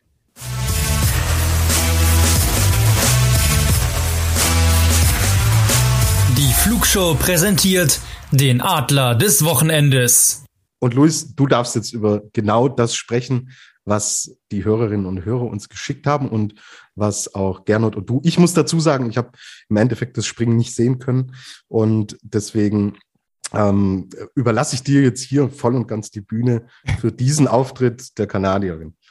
Ja, ich, ich möchte mich erstmal den Komplimenten an unsere Hörerinnen und Hörer anschließen. Ihr kennt uns mittlerweile wirklich sehr, sehr gut und wisst, äh, worauf wir äh, so schielen, wenn es um das Thema Adler der Woche angeht. Und ja, in dieser Woche konnte es keine andere sein als die 17-jährige Kanadierin, die auch ein kurioses Wochenende irgendwo hingelegt hat, denn sie hätte am Samstag eigentlich schon Weltcup-Punkte geholt, wäre sie nicht disqualifiziert worden. Und ich meine, gerade bei jüngeren Springerinnen erlebt man dann mal, hm, das gibt so einen kleinen Knacks und sie verlieren so ein bisschen äh, die Orientierung. Aber bei ihr ganz und gar nicht. Sie ist dann am Sonntag im Großschanzenwettbewerb im ersten Durchgang erstmal eine neue persönliche Bestweite von 120 Meter gesprungen und schlussendlich Rang 14 äh, eingefahren. Und aktuell wäre das sogar der zweite Quotenplatz für Japan, äh, für Japan sag ich schon, für äh, die Olympischen Spiele in China, äh, für Kanada, für ja tatsächlich die eine der größten Außenseiternationen, die es aktuell im Skispringen gibt. Und genau äh, diese Leistung wollten wir mit dem Titel Adler der Woche in diesem Fall dann äh, würdigen. Das haben wir getan. Und wenn wir sportlich nichts haben, Luis, würde ich, äh, oder hast du, hast du noch irgendwas? Ja, eine Kleinigkeit, weil wir gerade eh schon bei den Kleinen tatsächlich sind, ähm, die in dieser Woche wieder sehr gut abgeliefert haben. Ähm, dann noch ein kleiner Rückblick aufs Teamspringen der Herren. Da hatten wir nur neun Nationen am Start. Das ist schon ziemlich wenig. Äh, bei den Damen wären es aktuell zehn äh, gewesen, die ein Team hätten stellen können. Ähm, zudem ähm, gibt es auch eine kleine Differenz, was den Nationencup angeht. Bei den Herren haben wir aktuell zwölf Nationen in den Punkten, bei den Damen 13. Denn äh, Schweden war ja letzte Woche schon ein Thema. Äh, Frieda Westmann war da die Trägerin des Adlers der Woche und die hat sich in dieser Woche nochmal steigern können und ist am Samstag 13. geworden. Und das äh, sollte an der Stelle definitiv noch erwähnt werden. Gut, haben wir damit getan. Jetzt wird's leider nicht mehr so kuschelig und gemütlich, weil, also wir kritisieren ja immer die Springen werden nicht gezeigt und auch stehen oft keine Livestreams zur Verfügung. Dann hat Eurosport das Springen gezeigt, aber was gelaufen ist, boah. Also wir sind beide ähm, diesem Sender und diesem Arbeitgeber verbunden. Wir haben beide ähm, für Eurosport gearbeitet und pflegen da auch noch hervorragende Kontakte. Ähm, deswegen das für euch auch so zur Info, ähm, dass ihr unseren persönlichen Background auch kennt. Nichtsdestotrotz, Luis, müssen wir darüber sprechen, was passiert ist, weil, sorry, liebe Kollegen, so geht es nicht. Vielleicht nimmst du uns mal mit, wie das genau im Endeffekt zustande kam, dass sich sehr, sehr viele von euch da draußen auch völlig zu Recht meiner Meinung nach aufgeregt haben. Also wir dann an der Stelle tatsächlich mit einem Lob an, weil das Frauenskispringen lange Zeit mit Ausnahme von Olympia und Weltmeisterschaften bei Eurosport seit Jahren keine Rolle gespielt hat. Also es war gar nicht mehr im Programm. Jetzt in dieser Saison scheint es äh, zurückgekehrt zu sein und es lief ähm, auch auf Eurosport 1, also auf dem Hauptsender, der äh, ja in Deutschland für jedermann äh, empfangbar ist, was ja schon mal äh, eine gute Sache ist. Es war dann aber so, und das ist mir dann tatsächlich nachher erst zugetragen worden, weil ich die Springen ja immer im Eurosport Player verfolge, also äh, nicht im, im TV-Programm, dass äh, ja quasi fünf Minuten vor Ende des Wettkampfs die Übertragung abgebrochen wurde. Es wurde äh, sich seitens der Kommentatoren auch dafür äh, entschuldigt. Ähm, man müsse dann aber zum Bahnradsport rübergehen, war es, glaube ich, gell? So ein Showprogramm in, in London, wenn ich das richtig Genau, die Champions League, das ist so ein neues Format im Bahnradsport. Okay. Okay, mhm. gut. Äh, gut, dass du dich da auskennst. Und ähm, ja, also blieben die Bildschirme in dem Fall nicht schwarz, sondern es lief einfach ein anderes Programm zu dem Zeitpunkt, wo die Podestplätze und dann natürlich noch der Weltcupsieg von Katharina Althaus ausgesprungen wurde. Das ist natürlich ähm, ja, suboptimal, ist definitiv äh, untertrieben. Ja, es, es geht halt einfach nicht so. Also ich meine, ähm, es gibt, glaube ich, wenige Sportentscheidungen, wo äh, dann unterbrochen wird, um zum Beginn eines anderen Programms zu wechseln. Also in der Live-Berichterstattung sollte ja immer der Höhepunkt Vorrang haben und das war in dem Fall leider Gottes nicht so. Und ja, also was da an Beschwerden kam, fand ich schon, fand ich schon erstaunlich. Also ich hätte, also für mich war das fast ein bisschen neu, dass das Frauenskispringen auf so großes Interesse äh, stößt, aber das ist natürlich äh, in dem Fall schon, schon eine gute Sache ähm, wenngleich der Ausgang natürlich sehr, sehr unbefriedigend ist. Genau. Vielleicht, um euch da auch ein bisschen mitzunehmen. Also in, äh, bei Eurosport ist es tatsächlich so, dass diese Regie auch eine internationale Regie ist. So, da sitzt jetzt keiner in München, wo Eurosport den Hauptsitz hat und sagt so, ach, ich drücke einen Knopf und wir schalten um. Das ist alles gekoppelt an die Vorgaben, die aus Paris, dem Stammsitz von Eurosport, kommen. Dort ist das alles letztlich vorgegeben und auch getaktet. Heißt, wer jetzt anfängt und Kommentatoren bei Twitter anzuschreiben und so weiter, äh, die, die können da nichts dafür. Das sind da letztlich die falschen Ansprechpartner. Ähm, das sitzen dann im Endeffekt, die Regie sitzt dann in Paris und sagt, wir schalten jetzt hier um. Und ähm, der Radsport hat diesen riesigen Stellenwert bei Eurosport. Und es ist auch oft eine Frage so, dann hängen da Sponsoren und Werbepartner und sowas mit dran, die fixe Werbeplätze in diesem Umfeld buchen und Money makes the world go round es soll jetzt alles keine, keine Entschuldigung sein, aber vielleicht um euch auch mal zu erklären, wie dann sowas gerade bei einem Sender wie Eurosport funktioniert. Bei der ARD war es zum Beispiel jetzt so, da war Biathlon am Sonntag, da hat die, äh, ich glaube, es war, ja, es war der Verfolger der Herren, glaube ich, der hat, äh, oder die Staffel der Damen, nagelt mich nicht drauf fest. Es lief auf jeden Fall im Langlauf die Staffel. Dort lief die Entscheidung. Eine Runde war noch zu laufen. Das hat sich zeitlich überlappt mit dem Start im Biathlon. Biathlon absolute Nummer eins, wird immer gezeigt. Man hat es über eine Split-Screen-Option dann geschafft, letztlich beide Wettkämpfe gleichzeitig zu projizieren. Es war die Entscheidung im Langlauf zu sehen und der Start im Biathlon zu sehen. Mit haben sie sehr gut gemacht dem Fokus dann, als im Langlauf die Entscheidung kam, haben sie das groß gemacht. Biathlon blieb oben klein. Der Kommentar für Langlauf wurde eingespielt und dann ist man äh, ganz schnell wieder zurückgeswitcht. So. Und es ist halt dann im Endeffekt in einer Konstruktion, Mai, die ARD hat eine komplette Programmhoheit. Und die hat Eurosport Deutschland gezielt halt nicht. So, dass das alles nicht gut ist. Da müssen wir nicht drüber sprechen. Aber vielleicht, um euch da draußen auch zu erklären, wie solche Prozesse dann existieren und zustande kommen, ähm, ja, letztlich bleibt zu hoffen, dass man aus Deutschland dieses Feedback dann auch letztlich weitergibt. Weil das kann es nicht sein, ist nicht im Sinne des Sports. Äh, und da wurde ja jetzt auch nicht gerade die, äh, die Entscheidungsfahrt im Bahnradsport dann gezeigt, auf die man umswitcht. Da war dann ein bisschen Showprogramm und Vorstellung und sowas. Äh, Leute, dann kappt da drei Minuten, äh, vier Minuten ab, dann ist so ein Skispringen entschieden und dann ist gut. So. Kann ich mich, kann ich mich nur anschließen, vor allem, äh, weil der Wettkampf genau wie der am Sonntag äh, sehr reibungslos über die Bühne ging. Also in Lillehammer hat das ganze Wochenende gefühlt keinen Meter Wind geweht und dann äh, kann man das definitiv schon mal vorab mit einplanen. Man kann da ja ungefähr ausrechnen, wie lange so ein Skispringen dauert. Genau, genau. Und das ist halt, ja, beim Skispringen leider halt öfter das Problem, haben wir auch schon drüber gesprochen äh, da kommt es halt, halt immer wieder zu, zu äh, Unterbrechungen, dass man es nicht genau einplanen kann. Aber mei, ist passiert. Es kann aber letztlich auch zum Guten sein, weil, wie du äh, genau richtig gesagt hast, Luis, wie groß das Interesse war und das öffentliche Interesse merkt man dann an solchen Punkten halt äh, richtig klar und richtig deutlich. Und vielleicht ist das auch ein Zeichen in die Richtung, dass man merkt, oh, die Aufmerksamkeit, das Interesse ist da. Lasst uns im Endeffekt das Damenschwießspringen auch öfter mit reinnehmen. So, wir haben äh, von der äh, Julia dann auch noch eine Nachricht bekommen. Sie hat sich auch über die Kommentatoren aufgeregt, dass es da tatsächlich um ähm, darum ging, so, oh, sie, die Frauen bringen extra Flair mit, dass sie auf Sportlerbällen in Abendkleidern aufgehübscht und so weiter äh, sind. Und ach, Juliane Seifert bräuche dafür keinen Ball, die geht schon so zum Training, äh, fand sie sexistisch anmaßend und nicht gut. Ich selber habe es, wie gesagt, nicht gesehen, äh, vertraue ihr da aber, weil wir sie ja auch kennen.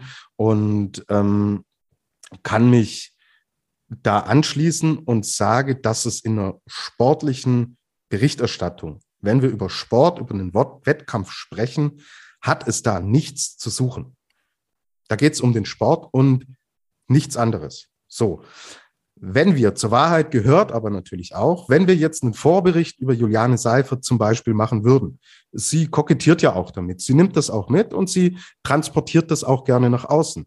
Da kann man durchaus über solche Dinge sprechen. Wenn sie Playboy-Shootings macht und damit sehr offen umgeht, ist es ihre absolut freie Entscheidung und niemand zwingt sie, dann darf das im Endeffekt so auch in diesem Vorbericht oder in dem Porträt über sie darf das zur Sprache kommen. Im sportlichen Wettkampf müssen solche Aussagen aber nicht sein. Luis, was sagst du dazu? Auch da kann ich mich wieder nur anschließen. Also das ist auch was, was ich äh, selber in, in meinen Einsätzen als Kommentator nie untergebracht habe. Ich finde, das hat damit einfach äh, nichts zu tun und ähm, wer die Springerin kennt, weiß auch, dass sie das auf die Karte ähm, als, als, als Gruppe quasi, dass sie das darauf gar nicht anlegen. Die wollen einfach nur ihren Sport nachgehen, die wollen gute Trainingsmöglichkeiten haben und sie wollen im Idealfall noch mehr Wettkämpfe und äh, ein angemessenes Auskommen mit ihrem Sport haben. So alles andere spielt für sie im Umfeld Skispringen überhaupt keine Rolle. Und ich finde, dass das, äh, dass das sehr angenehm ist und ähm, dass das ja, also der Sport schreibt die Geschichten schon von ganz alleine. Darüber ähm, oder das, worüber wir Woche für Woche sprechen. So. Da muss man nicht noch zusätzlich irgendwas äh, hinzudichten. Vor allem vielleicht sogar nicht mit dem Hintergedanken, ja, vielleicht bekommt man die Leute da ja dazu, äh, dann irgendwie einzuschalten. Nein, die Leute sollen einschalten, weil es tolle Sportlerinnen und Charakterinnen sind und nicht irgendwie, ähm, weil die ja so toll aussieht oder so. So. Genau, das ist unsere Meinung dazu. Julia, dann auch noch eine sportliche Frage, die Werner Schuster wohl auch angebracht hatte. Ähm, sie stimmt Werner Schuster zu, dass die Kampfrichter bei den Damen häufig zu geizig mit den Haltungsnoten sind. Stimmst du auch zu? Ja, Und äh, das ist was, was wir auch in der letzten Saison schon das ein oder andere Mal ja auch angesprochen hatten. Vor allem bei der nordischen Ski-WM ist uns das ja schon aufgefallen. Und ich finde, gerade an dem Wochenende ähm, hat sich jetzt auch gezeigt, also vor allem auf der Normalschanze, wie viele Sprünge da nah, nahe der Hillsides waren oder sogar drüber hinaus mit tollen Landungen.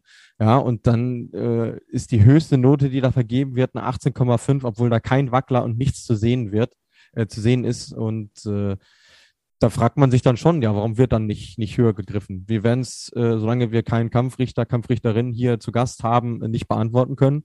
Aber es ist definitiv was, was uns auffällt. Absolut, absolut. Gut, wir bleiben im TV-Bereich und Julian Thies hat uns geschrieben.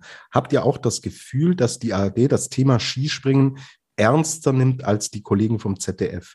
Immerhin werden die Wettkämpfe in Gänze gezeigt und nicht am Ende für die Übertragung eines aufgezeichneten Konzerts abgebrochen, nur weil etwas Wind weht und die ARD überträgt auch das Skispringen der Frauen, wie letzte Woche bereits thematisiert. Wenn auch im Livestream, aber immerhin.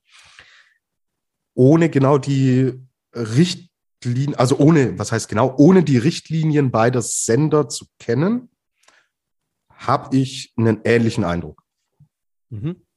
Ja, also ich glaube, wenn man einfach eine stumpfe äh, äh, Übertragungszeitenauswertung machen würde, würde man, glaube ich, zu demselben Ergebnis kommen, dass in der ARD grundsätzlich mehr, äh, mehr Bilder zu sehen sind, ja.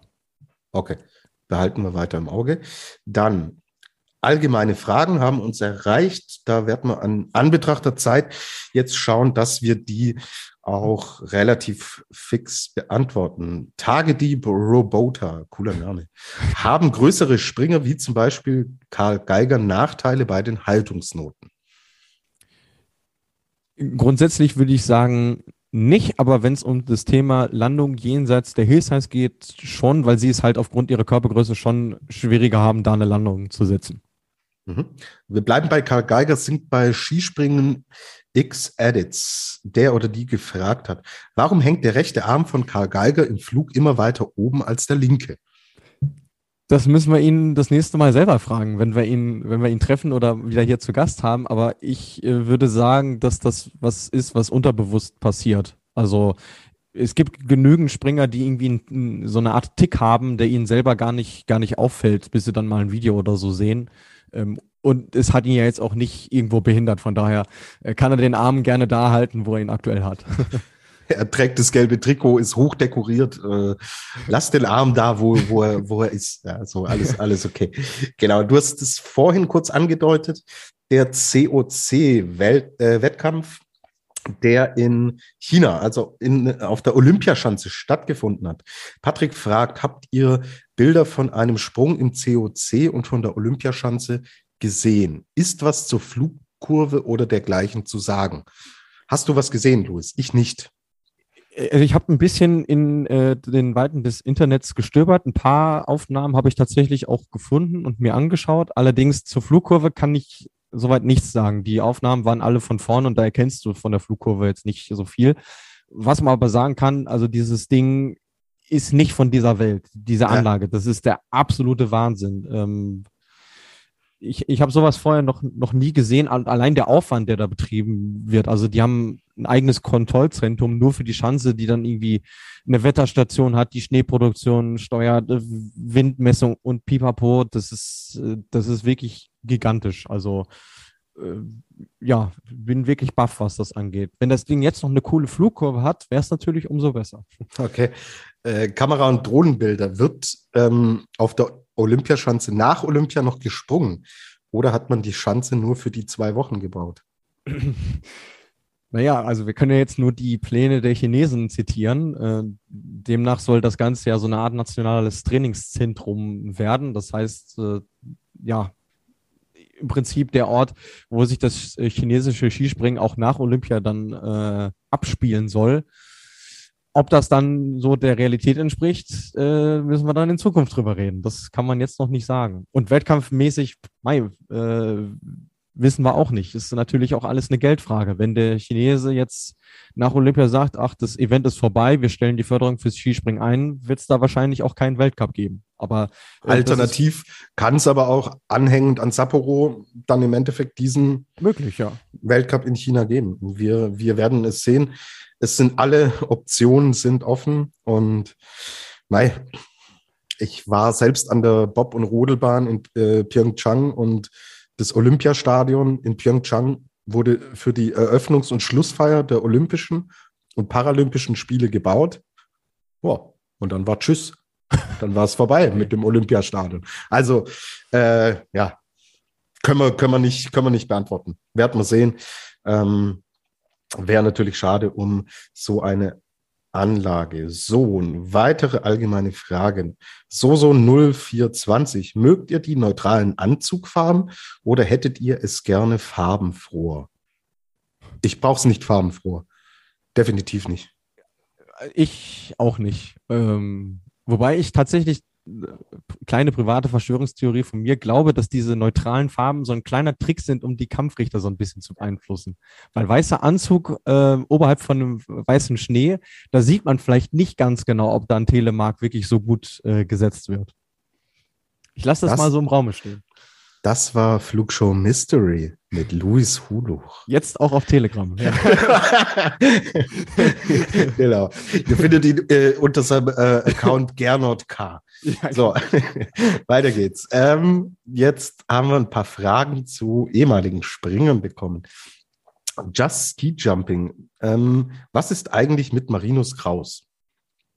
Dann muss ich jetzt schon mal reingrätschen, weil ehemalige Springer äh, trifft ja nicht ganz zu, weil der ja, Marinus ja immer noch äh, im Betrieb äh, teilnimmt, also tatsächlich sich in äh, äh, unterklassigen Skisprung so ein bisschen rumtreibt. Ich gehe auch davon aus, dass wir ihn diese Saison wieder im FIS Cup äh, sehen werden. Aber wir hatten die Frage unlängst schon mal, ähm, da wurden wir, glaube ich, gefragt, ob wir glauben, dass er es nochmal in den Weltcup schafft. Ja, da haben wir ja. schon gesagt, nein, und daran hat sich nichts geändert. Okay. Carla X und X Luca FP. Was denkt ihr, wann Giga Gigayela wieder im Weltcup ist? Ja, auch das ist so ein bisschen äh, Blick in die Kristallkugel. Äh, also er hat ja jetzt wieder seine ersten Trainingssprünge gemacht nach relativ äh, schwierigen Corona-Infektionsverlauf. Ähm, schwierig abzusehen. Also ich gehe mal eher davon aus, dass er äh, demnächst dann wieder so COC-Fist-Cups springt sich dann wieder antastet. Aber aktuell muss man bei den Slowenen auch sagen, die bieten nicht so wirklich Platz im Weltcup-Team. Ja, wird sehr, sehr schwierig. Er soll den Alex Herr machen und nach Schweden wechseln. oh, die könnten einen gebrauchen. Ja, ja okay. Gut, wir schweifen ab. Dade 1896. Was ist eigentlich aus Roman Kudelka geworden? Auch das ist immer noch kein ehemaliger Springer. Der ähm, hatte im Sommer eine Knie-OP, von der er sich erstmal erholen musste, hat aber Ende Oktober seine ersten Sprünge wieder gemacht ähm, unter dem neuen tschechischen Trainer Vasja Beitz. Gut möglich, dass wir den in dieser Saison nochmal im Weltcup sehen. Okay. Dann, Dade fragt auch, wer ist für euch der größere polnische Springer? Marisch oder Stoch? Für mich ist es Stoch, weil mir Adam Meusch in Bischofshofen die Wiener Würstel weggefressen hat. Ich wusste, dass das kommt. Das war die einzig richtige Antwort, Tobi. Ja, ja für mich ist es auch, oh, ja, da, Stoch darf man eigentlich nicht sagen, weil Stoch heißt Urin auf Polnisch. Also Stoch wäre richtig. Äh, aber für mich ist es auch Kamel, für mich äh, wunderschöner Flugstil und auch als Typ so ein bisschen nahbarer. Also ja, ich schließe mich dir an. Okay, cool. Äh, Date, schreib du uns doch mal. Wer ist denn für dich der Größere? Du hast ja auch nicht diesen äh, traumatischen Wiener Würstel-Background. Ja. Wir, wir sind gespannt. Äh, Jan hat gefragt und brandaktuell, wir zeichnen am Montag auf, äh, gibt es schon Infos bezüglich Zuschauern bei den Four Hills, also bei der Vier-Schanzentournee? Es ist so, dass heute am Montag auch die Meldung rauskam, keine Zuschauer bei den deutschen Events in Oberstdorf und in Garmisch-Partenkirchen. Ein kleiner Hoffnungsschimmer bleibt. Wenn sich die Infektionslage in den nächsten Wochen deutlich verbessert und die Entscheidung der bayerischen Landesregierung, der Staatsregierung noch verändert wird, dass doch wieder Zuschauer zugelassen werden, kann man, so haben es im Endeffekt die Veranstalter auch kommuniziert, sehr schnell handeln und den Ticketverkauf wieder öffnen. Jetzt aber werden alle, die schon Tickets haben, ihre, äh, ihr Geld im Endeffekt zurückbekommen und Stand heute wird es keine Zuschauer bei den deutschen Springen geben. Von österreichischer Seite haben wir da noch keine Informationen. Wir rechnen ehrlich gesagt auch damit, dass es auch in Österreich passieren wird. Also wir reden hier auch von Bundesländern, die halt auch extrem betroffen sind, ja, von ja. Tirol und von, von Salzburg, Salzburger Land. Deswegen, es würde mich sehr überraschen und für mich selber ist es im Endeffekt grotesk so. Ich wohne in Rosenheim, ich habe selbst meine Akkreditierung bekommen für die für Schanzentournee und ich bin in einer knappen Stunde in Innsbruck und Stunde zehn Minuten bin ich in Bischofshofen. So, mhm. nach Garmisch brauche ich wesentlich länger, nach Oberstdorf brauche ich über zweieinhalb Stunden. So, also ich sitze hier und im Endeffekt die Weltcups, die weiter weg sind, keine Zuschauer und die, die näher dran sind, da sind dann vielleicht Zuschauer. Also bisschen abstrakt, aber mei, ähm, was ist nicht abstrakt seit äh, über eineinhalb Jahren? Deswegen ja. warten wir es ab, aber Stand jetzt wird es leider wieder keine Zuschauer in äh, Deutschland geben.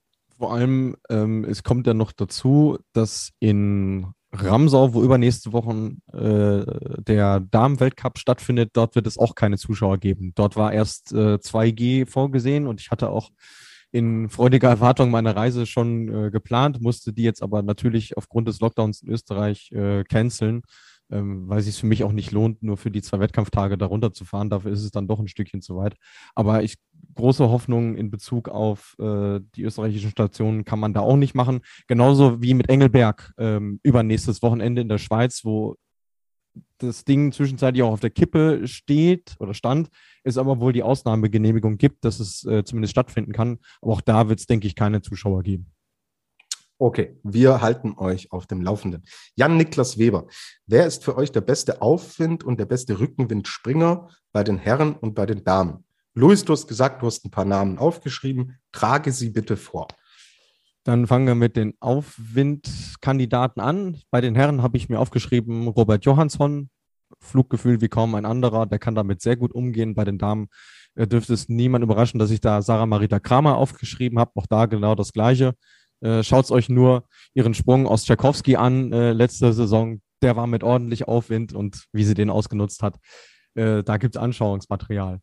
Rückenwindspringer ist äh, eine deutsche Disziplin. Dementsprechend habe ich da äh, zwei Deutsche aufgeschrieben und noch zwei Oberstdorfer, Karl Geiger und Katharina Althaus. Für mich äh, aktuell die besten RückenwindspringerInnen. Okay. Cool, danke. So, drei Punkte von Patrick. Was passiert eigentlich mit den Startnummern nach so einem Weltcup? Können die Springer das als Erinnerung mitnehmen? Ähm, gibt es Springer, die sowas machen? Ähm, ja, ich weiß es ehrlich gesagt nicht, keine Ahnung. Äh, ich glaube schon, dass man da was mitnehmen kann, auf jeden Fall. Ja, äh, allerdings erst sobald die Veranstaltung äh, vorbei ist, logischerweise. Also nach dem, wenn es ähm, drei Wettkampftage gibt, werden die Leibchen nach dem ersten und nach dem zweiten immer eingesammelt vom Veranstalter, weil man braucht die am letzten Tag noch, die werden dann verteilt. Aber dann entscheiden im Prinzip die, ähm, ob's, ob sie die, ob sie die rausgeben. Ja, also wenn man jetzt beispielsweise Sponsorenverträge hat und weiß, man kann die Leibchen nächstes Jahr noch nutzen, dann werden die meistens einbehalten, aber es gibt natürlich auch genügend Fälle, wo die dann quasi wieder rausgegeben werden. Okay, gut. Wenn ihr heute eine Regel abschaffen oder einführen würdet, was wäre dies aus eurer persönlichen Sicht? Ja gut, jetzt nach dem Weezer-Wochenende würde ich sagen, man sollte alle Veranstalter verpflichten, einen K-Punkt einzuzeichnen auf dem Hang. wäre mir sehr wichtig. Ähm, und weil er auch das Stichwort Wind und Gates äh, Kompensation genau, genau. hat, da würde ich eine Adaption vornehmen. Ähm, einmal, man muss unbedingt Seitenwind mit einberechnen. Man muss das irgendwie schaffen. Es geht doch heutzutage alles. Und man sollte auch nur die Windmesspunkte mit in die Kalkulation einberechnen, die auch tatsächlich erreicht werden. Weil was nutzt es dir, wenn du 90 Meter springst, mit drei Meter Rückenwind und unten bei 120 Meter Einwind Aufwind hast und kriegst noch Punkte abgezogen. So, das ist für mich ziemlich sinnlos. Ich würde bei so extrem wechselhaften Bedingungen, würde ich die Anzahl der Qualifikation fürs Finale würde ich canceln und würde sagen, dann springt ihr bitte alle. Weil wenn es extrem ungerecht ist, ähm, dann soll jeder auch die Chance haben, im zweiten Durchgang sein persönliches Glück nochmal zu suchen. Klar, ist mit der Fernsehzeit und sowas äh, schwierig umzusetzen, ist nicht so kompatibel, aber aus rein sportlichen und Fairnessgründen fände ich es im Endeffekt bei Extremsituationen, da müsste man gewisse Parameter dann natürlich ausarbeiten, aber da fände ich es im Endeffekt richtig. Wäre dann aber auch wieder Spielerei. Ja. Dann geht's um Parameter 0,1, äh, zu wenig, zu viel und so. Ich weiß, alles schwierig, aber wir machen nur einen Podcast. Wir verdienen im Endeffekt äh, da nicht als offizielle und als äh, Regelwerkler unser Geld damit. Das geht mir erstmal in die Hände von anderen. Ja. So, letzte Frage von extrem vielen Fragen, für die wir uns natürlich bedanken. Auch von Patrick, was mich generell mal interessieren würde, gab es jemals ein erfolgreiches Skisprung-Comeback nach einem längeren Rücktritt vom Sport?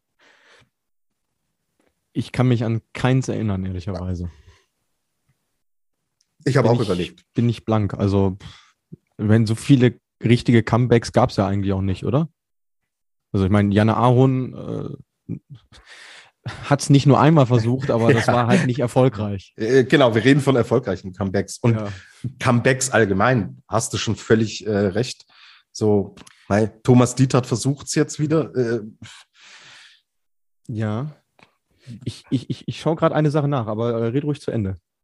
Ja, äh, ich, ich, ich kenne auch nicht viele Comebacks, die ich gesehen habe. So, das mhm. macht dann halt im Endeffekt die Möglichkeit und die Chance, dass es erfolgreich ist, im Endeffekt auch schwieriger. Und deswegen generell, glaube ich, ein schwieriges Thema, Comebacks ja. im Sport. Ähm, mit Abstrichen würde ich, glaube ich, eines nennen wollen ähm, im, äh, aus dem Damenskispringen, denn da gab es Anfang der 2000er eine Schwedin namens Helena Olsson. Das ist eine von sieben Springerinnen, die auch mal Skifliegen gehen durfte, hält den schwedischen Landesrekord mit 174,5 äh, Metern und äh, legte dann ab Dezember 2009 eine Pause ein, weil sie auch äh, Mutter wurde und hat dann in dem Zuge auch geheiratet und die Nation gewechselt und ist dann als Norwegerin an den Start gegangen.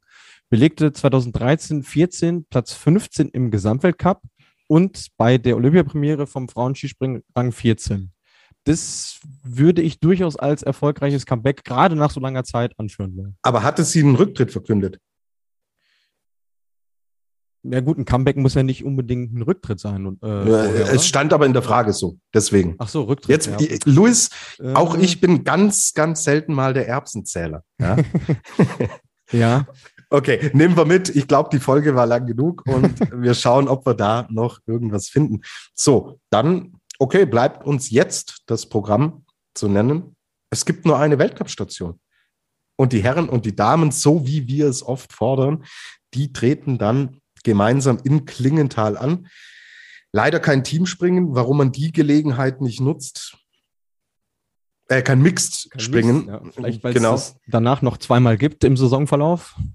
Okay, ja, aber würde sich, glaube ich, anbieten. Nichtsdestotrotz, ich finde es cool, dass wir im Endeffekt die Damen und die Herren hier dann sehen werden. So, es geht los. Ich mache den Kalender auf. Ja, ist ja schon wieder bald soweit. Am ja, Donnerstag, 9. Dezember, haben wir die Qualifikation der Damen. Hast du schon eine Uhrzeit? 18 hier, Uhr. 18 Uhr, wunderbar, danke dir. Und wir sehen dann auch den Wettkampf, also wir springen komplett Großschanze, ähm, deswegen muss ich das nicht extra sagen. Der Wettkampf der Damen, der erste, ist dann am Freitag um 15 Uhr und im Anschluss 19.15 Uhr die Qualifikation der Herren. Dann am Samstag haben wir den zweiten Weltcup der Damen. Der ist um 10.30 Uhr. Um 16 Uhr am Samstag springen dann die Herren. Sonntag, same place, same time, 16 Uhr, Klingenthal. Und wir haben es oft angedeutet, wird man in vielen Bereichen schlauer sein und haben dann höchstwahrscheinlich am Montag den verlorenen Sohn Gernot Clement hier wieder mit dabei. Und darauf freuen wir uns. Wir freuen uns auf das erste Weltcup-Wochenende der neuen Saison in Deutschland. Und ja, mein erster Dank geht raus an euch da draußen für den echt coolen Support, für die vielen tollen Fragen. Und mein zweiter Dank geht wieder mal an dich, Louis. Coole Folge, wie immer. Alles mit dabei, was wir brauchen. Ich danke dir und ja, freue mich auch schon auf die nächste Folge. Ich freue mich auch auf die nächste Folge. Ich möchte mich auch bei dir bedanken, kann mich nur anschließen, war wieder richtig, richtig kurzweilig. Auch dank euch da draußen, also auch an euch äh, vielen Dank. Äh, Wer es noch nicht getan hat, folgt uns auf Facebook und auf Instagram, schickt uns alles rüber, was ihr habt. Mittlerweile muss man es gar nicht mehr so offensiv sagen, weil das macht ihr eh schon. Und, und dann werden die Folgen irgendwann acht Stunden lang. ja. Flugshow Überlänge, sehr gut, ja. Und äh, ja, pünktlich äh, zum dritten Advent kehrt dann das deutsch-österreichische Skisprung-Trio wieder zurück, dann auch wieder mit Gedicht. Der Tobi hat es äh, auch on-air versprochen, da wird er sich selbstverständlich dran halten. Und ja, bis dahin wünsche ich euch eine gute Zeit. Viel Spaß mit den Springen in Klingenthal. Schöne Schanze, nicht fehlerverzeihend. Also von daher werden wir da wieder wissen, wer denn richtig abgeliefert hat. Und wer das getan hat, besprechen wir natürlich in der nächsten Woche. Bis dahin gilt wie immer, fliegt soweit es geht. Ciao, ciao.